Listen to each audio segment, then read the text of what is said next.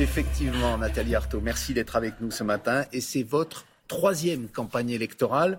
Euh, qu'est-ce qui motive d'ailleurs ce, nouveau combat électoral? Est-ce que c'est promouvoir vos idées en obtenant le score le plus élevé possible le 10 avril prochain?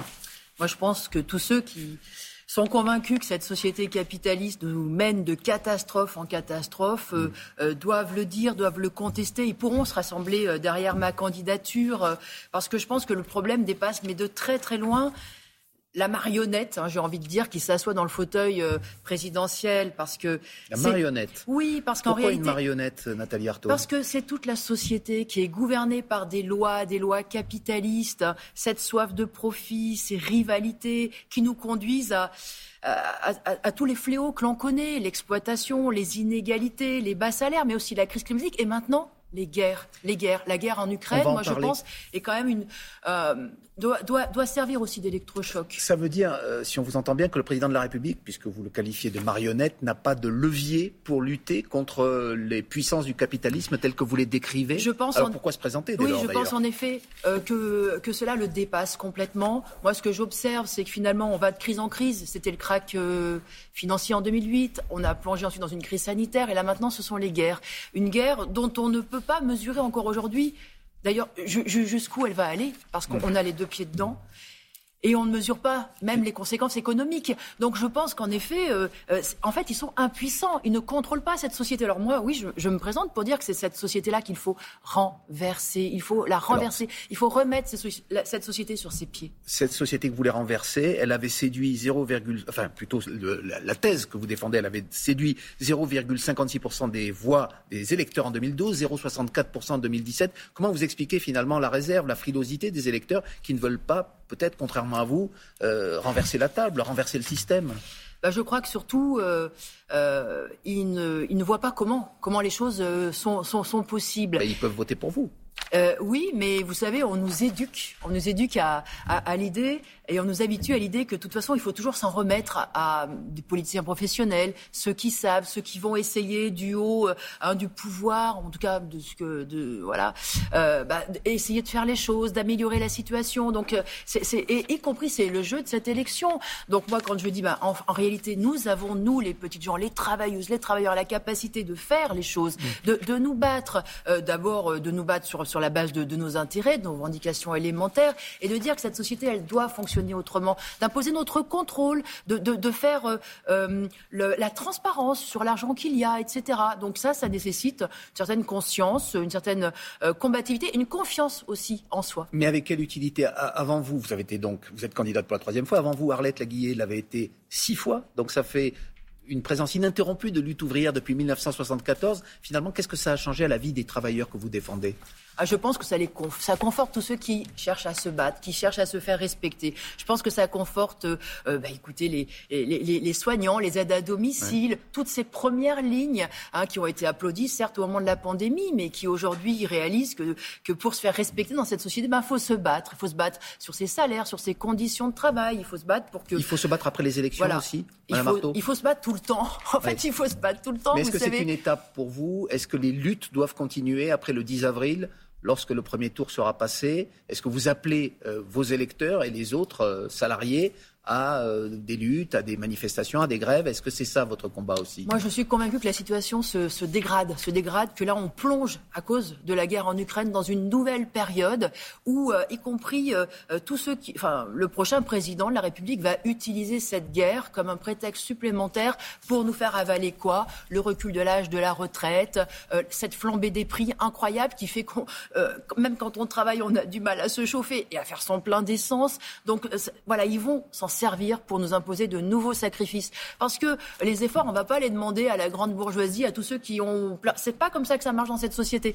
Donc moi, je dis clairement, oui, il va falloir s'organiser et il va falloir dire non, nos intérêts vitaux, on doit les sauvegarder. S'organiser, s'organiser et se battre et, et aller sur le rapport de force, se faire respecter. Ça dépend en effet des luttes collectives. Moi, le vote pour ma candidature, c'est clairement un appel au rassemblement et à la mobilisation. Dans ce système capitaliste que vous voulez abattre, mais qui est toujours là, quelles sont les mesures d'urgence que vous préconiseriez, notamment pour lutter contre cette euh, inflation galopante que, vous venez d'évoquer à l'instant. Qu'est-ce qu'il faudrait faire là tout de suite L'augmentation générale des salaires qui sont bloqués à un niveau trop bas depuis tellement d'années. Pareil pour les pensions de retraite, pour les allocations. Je pense à, l'allocation adulte handicapé. Il faut les augmenter et pas, ce ne sont pas des miettes qu'il faut. C'est-à-dire bah, de 300, de 400, de 500 euros et il faut les indexer sur l'inflation. C'est-à-dire qu'à chaque fois qu'on observe hein, une inflation, une flambée des prix, il faut euh, que euh, les salaires et les pensions augmentent. Il n'y a de pas de raison. candidats proposent d'augmenter le SMIC, par exemple. Est-ce que vous oui, en bien êtes sûr. aussi et, à quel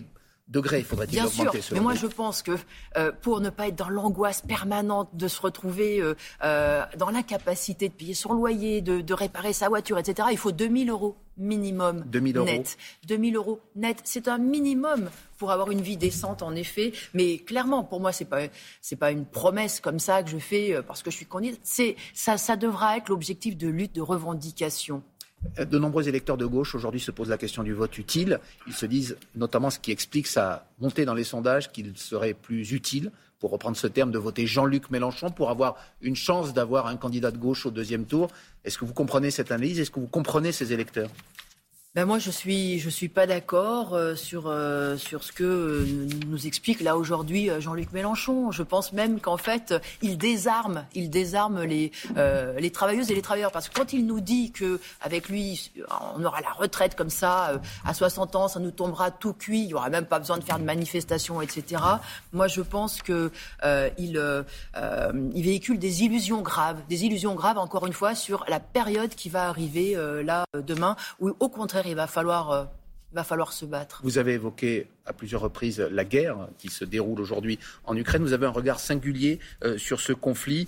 Euh, vous jugez notamment l'impérialisme, je prends vos termes, de l'OTAN aussi condamnable euh, que celui de la Russie. Vous renvoyez un petit peu dos à dos le président Poutine et le président Volodymyr Zelensky. Pour quelle raison? Non, Je vois très bien que c'est Vladimir Poutine qui a fait, qui a envahi et qui est prêt là à détruire des villes et qui inflige des souffrances incroyables. Mais, mais clairement, c'est un bras de fer, c'est une rivalité où où, euh, le camp impérialiste, euh, le, camp occidental, les États-Unis et l'OTAN ont une responsabilité écrasante. Moi, je pense qu'ils font aussi partie des fauteurs de guerre. Voilà. Alors quand je les entends aujourd'hui dire euh, on va vous aider, etc. Les aider comment? Là, aujourd'hui, livrer des armes aux résistants ben ukrainiens. voilà, voilà. Aujourd'hui, vous êtes aujourd'hui, qu'est-ce que disent les, grandes puissances qui ont plongé finalement le peuple ukrainien dans cet enfer? Eh ben, allez-y, on vous donne les armes et euh, euh, euh, donnez votre vie hein, pour ce combat. En fait, vous savez ce qui se passe aujourd'hui, c'est que les puissances impérialistes, les, États-Unis se battent contre la Russie avec le peuple, avec la peau du peuple ukrainien. Mais vous dites que les puissances impérialistes ont plongé l'Ukraine dans cet enfer. Je reprends vos termes. Oui. Ce sont, c'est l'OTAN, les puissances impérialistes, comme vous les décrivez, qui sont responsables de ce qui se passe aujourd'hui. Vous savez comme moi qu'il y a ce bras de fer depuis des décennies et cette avancée de l'OTAN aux frontières de la Russie, qui a installé, multiplié les bases militaires. Ce bras de fer, euh, d'ailleurs, il, il s'est exprimé avec la guerre dans le Donbass euh, depuis 2014, ce qui d'ailleurs n'a pas arrêté, n'a pas arrêté euh, la France pour ses livraisons d'armes vis-à-vis de la Russie. Hein, ça a continué jusqu'en 2020. Donc, vous voyez tout ce petit jeu là de, de, de rivalité, de, eh bien, oui, moi je le dénonce parce que ceux qui se présentent aujourd'hui comme les sauveurs de, de, de, de l'Ukraine de la paix, les sauveurs de l'Ukraine sont précisément ceux euh, qui, sont, euh, qui sont responsables. Dernière question, euh, Madame Artaud. les obsèques d'Ivan Colonna auront lieu aujourd'hui en Corse. les drapeaux des collectivités locales ont été mis en berne, vous le savez, sur l'île de Beauté, et cela a scandalisé la veuve du préfet Claude Erignac, qui a été assassiné le 6 février 1998, le ministre de l'Intérieur Gérald Darmanin, Claude Erignac, dont l'assassin reconnu coupable plusieurs fois par la justice, c'était Yvan Colonna. Oui, bah je comprends bien, euh, je comprends bien sa position à elle, mais il faut voir aussi qu'il y a une aspiration euh, nationale, voilà, du peuple corse. Il y a un sentiment qui, euh, finalement, qui, qui, a été incarné aussi par, par Ivan Colonna et par tout l'acharnement quand même qu'il a subi. Et là, avec son assassinat en prison, voilà, tout, tout ça est, est, exacerbé. Donc je, je comprends qu'en tout cas une partie voilà, de, des Corses en ressentent ce besoin. Merci beaucoup, Nathalie Arthaud, d'avoir été avec nous ce matin. C'est la suite de Merci. Et merci, Jeff Wittenberg. On vous retrouve à 8h10. Hein. vous recevrez Jean Lassalle.